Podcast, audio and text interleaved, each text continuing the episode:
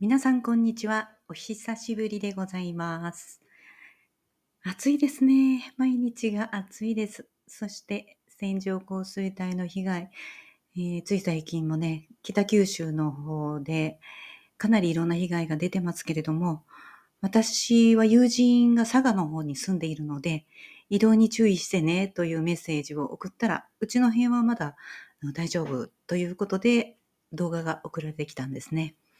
まあ、本当にでも予測できないことが起きるので、もう大雨の時、そしてこの日差しの強い今の夏ですね。もうこちらの地方では外出するのを控えてくださいみたいな掲示が送られてきましたね。やはり、あの、今朝もね、友人の LINE でお伝えしていたんですけど、子供さんってやはり身長が低いので、地面からの熱が相当来るわけですよね。で、腰をこうかがめたというか、腰の曲がったお年寄りが、まあ、カートを引いて歩いてらしたんですけど、いや、暑いだろうな、何かどうしてもこなさなくちゃいけない用事があるのかなと思って、そんな時に何かね、あの、行政が手を差し伸べられることがあるといいなぁなんて思って見ていました。で、私はですね、まあ、毎日日傘を使うんですが、一つ大切にしていた日傘がもうちょっと使えなくなってしまったので、新しい日傘というか、雨の日も使えるものを購入しに行きました。大抵あの気に入った傘はですね、ワンタッチとかではなくって、自分で広げて自分で閉じるというものが多かったんですが、今回はすごいです。ワンタッチで開くし、ワンタッチで閉じるという割と大きめの折りたたみの傘なんですけど、すごくね、なんかね、うん、畳む時もね、なんかね、本当にすごく早いんですよ。折り目がきちっとついてて、もう本当にシュッて丸めれば畳めてしまうというもので、この暑い日差しの中でも、大雨の時でも割としっかりと、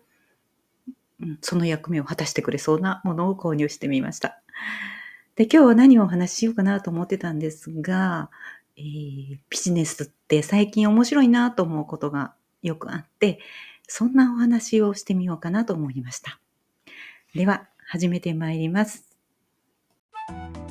ときめくアラカンラジオ。この番組はときめきをチョイスして毎日を楽しく過ごすための日々の発見。時々ためになるお話を配信しています。こんにちは。おはようございます。こんばんは。ちかです。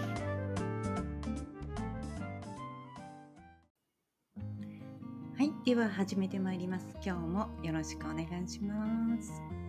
よろしくお願いしますってなんか変かもしれませんね。今日も聞いてください。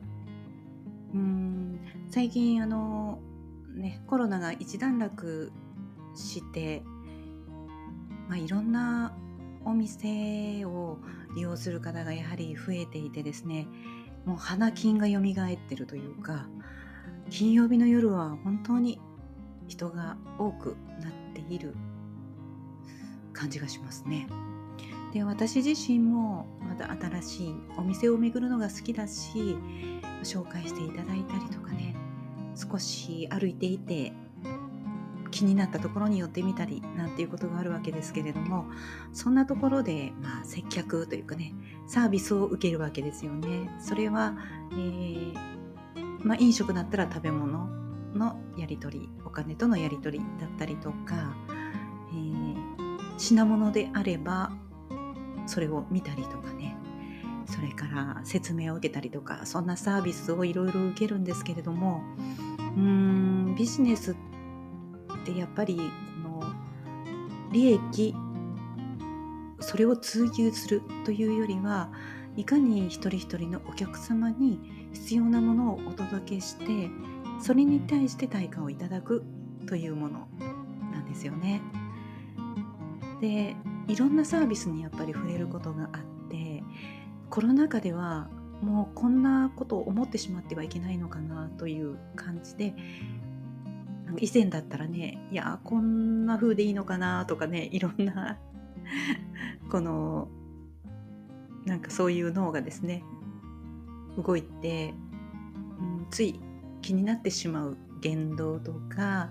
それからお店の雰囲気とかそんなことが気になっていたんですけど、まあ、そればっかりじゃないなそんなところに目を向けていても仕方ないなという考えに至ったんですけれどもまた新たにいろんなサービスを受けるということでうんやっぱりなんかおもてなしってすごいなっていう気持ちがしていてそれに対してその価格がね高いか安いとかじゃなくってやっ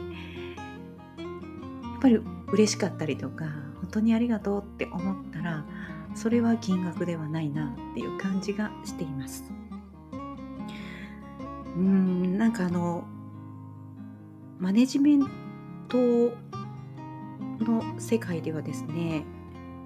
いかに、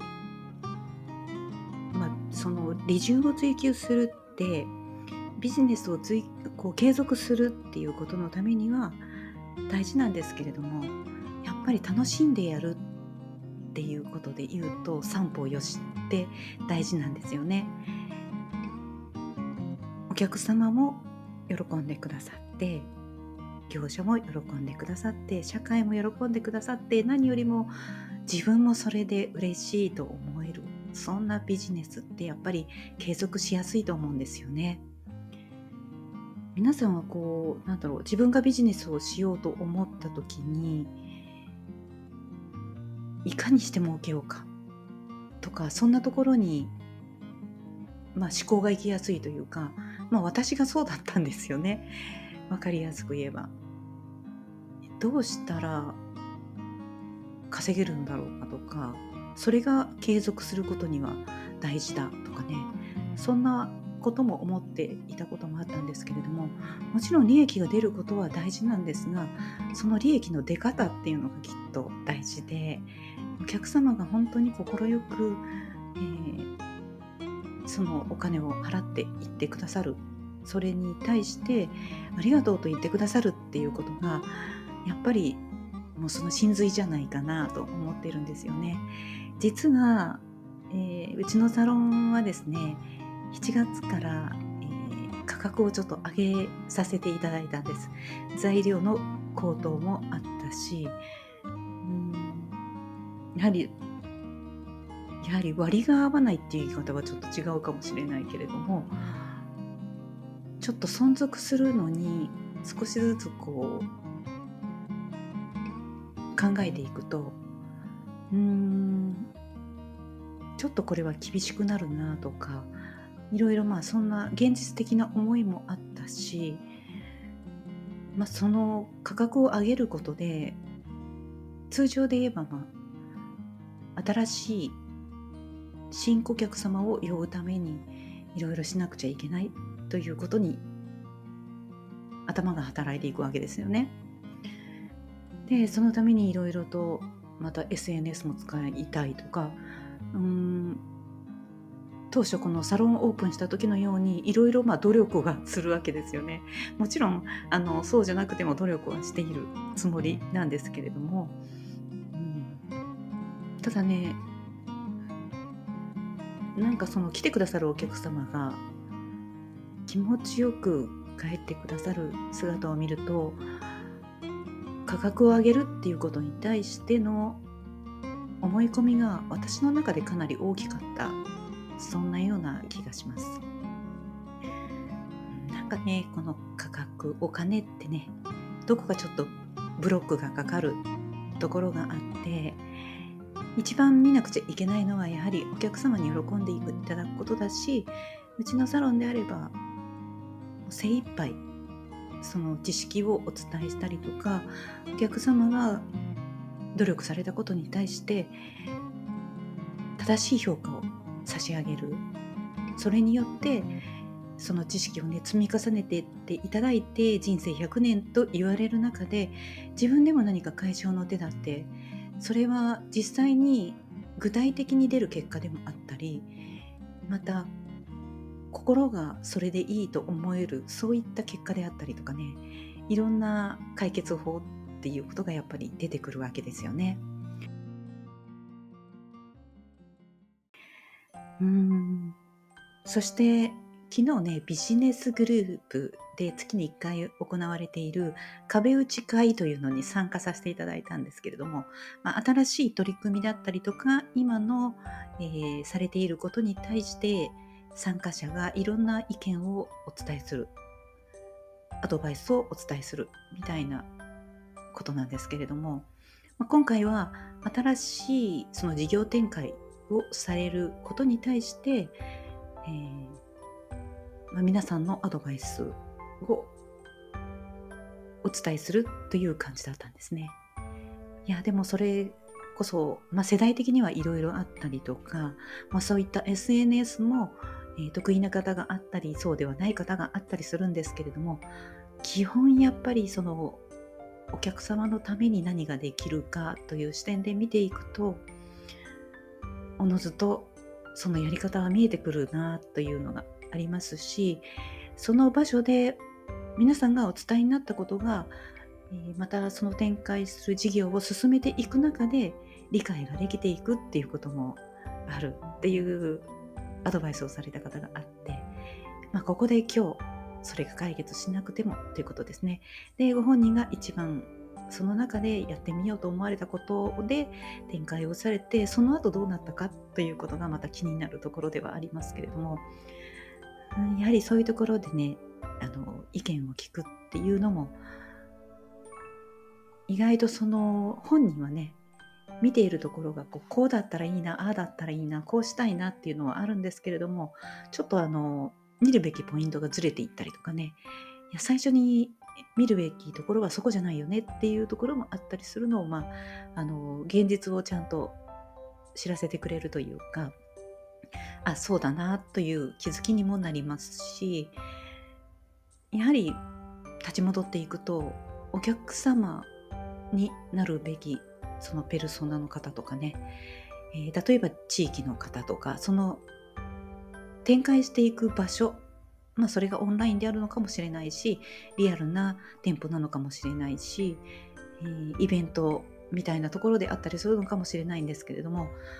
その価値をいかに満足させてあげて気づかせてあげてそしてそれに対してあなんか助かったよっていうことのね対価あるいはその昨日ご相談された方もとても人的にも素晴らしい方なんですけれどもその方を売るというかねその方のファンをたくさんあの作る今でもきっといると思うんですけれどもねその方の良さをアピールするというところに持っていくとそれによって集まってきてくださった方はとてもあの相互でね嬉しいしやりがいになるしやっているご本人も楽しくなるんじゃないかなっていうふうに思って見ていました私も、えー、他の方がされるアドバイスを少し持ち帰ってまた原点に戻るような言葉もあったし今の状態をちょっと振り返るようなアドバイスもあったし、まあ、そういう場に行くといろんな気づきがあるっていうことですよね。で、まあ、SNS でもところどころでお伝えしていたりするんですけれども、まあ、いろんな商品を手元に、えー、置いたりとかそれから先日もまあ浜松まで、えーと浜松とそれから豊橋の方のえ3州という3つの地域の、えー、ビジネスの交流会のところに講演会を聞きに行ったんですよね。でその時40代の、えー、外部から迎え入れられたオーナーがそのバスケットのチームをね、えー、B1 にこういいところへ導いていくということで、えー、3期、3期ですね。えっと、3社が喜ぶということですね。やはりそういった、えー、理念を掲げられてされていたんですけれども、うん、やはり商売の基本ビジネスの基本はそこだなと思っています。すごく地域の方を巻き込んで、えー、高齢の方から子どもさんまでをみんな巻き込んで少しずついい結果を出され、まあ、海外のね大学とかそれから八村さんとかねそれから渡辺さんのいるようなそういった MBA の MBA の、えー、ところにももうちょっとでつなげられるというところまで来ているようなんですけれども、えー、そんなあの小さなね町の、えー、地域のバスケットチームがそうした海外のすごく大きな組織につながれるって、まあ、無理だろうって思うことが大体多いんですけどそれをやはり勢いのある時って無理じゃなくってそこに行きたいそこに興味があるからそれに向かって行動するということをまあ、おのずとしているわけですよね。すごくパワーがいることだし思いも強く持つ必要があるけれどもそれをすることでやはりつながりができてそこにつながっていくリアルに、えー、そこにつながるんだっていうところが見えてきてるっていうそのお話はもうすごく熱量も感じたしその果敢な挑戦を応援したくもなりましたしそれほどそのバスケットっていうものが身近にあるわけじゃないけれども、うん、すごく一つのまあその媒体としてというかその方というを知ることでまたすごく知ろうとするし応援もしたくなるっていう気持ちになりましたね。いやーなんかねすごくコロナ禍とまた違ってその日本の良いビジネスおもてなしだったりとか、うん、例えばお店お店によってやっぱりカラーっていろいろあってオーナーのカラーがすごくありますよね店の雰囲気でもそうだし接客もそうだしサービスもそうなんですけれどもそれぞれにやっぱり良さがあってその思い方ってやっぱりこっちに伝染してくるなと思うんですよね。すごくワクワク感のあるビジネスだとこっちもワクワクするしもっと知りたいしもっと行きたいっていう思いが強くなるなっていうことを感じました。はい、今日はビジネスって面白いなということを感じたのでそんなことをお伝えしてみました。ではもう少し短い期間で お伝えができるといいなお話ができるといいなというかあこれ話したいあれ話したいはねいっぱい実はあるんですけどなかなかね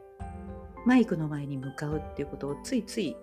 ついつい後回しにしてしまいがちになってます。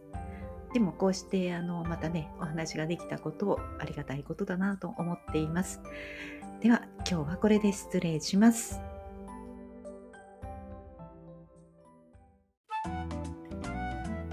今日も聞いてくださりありがとうございました。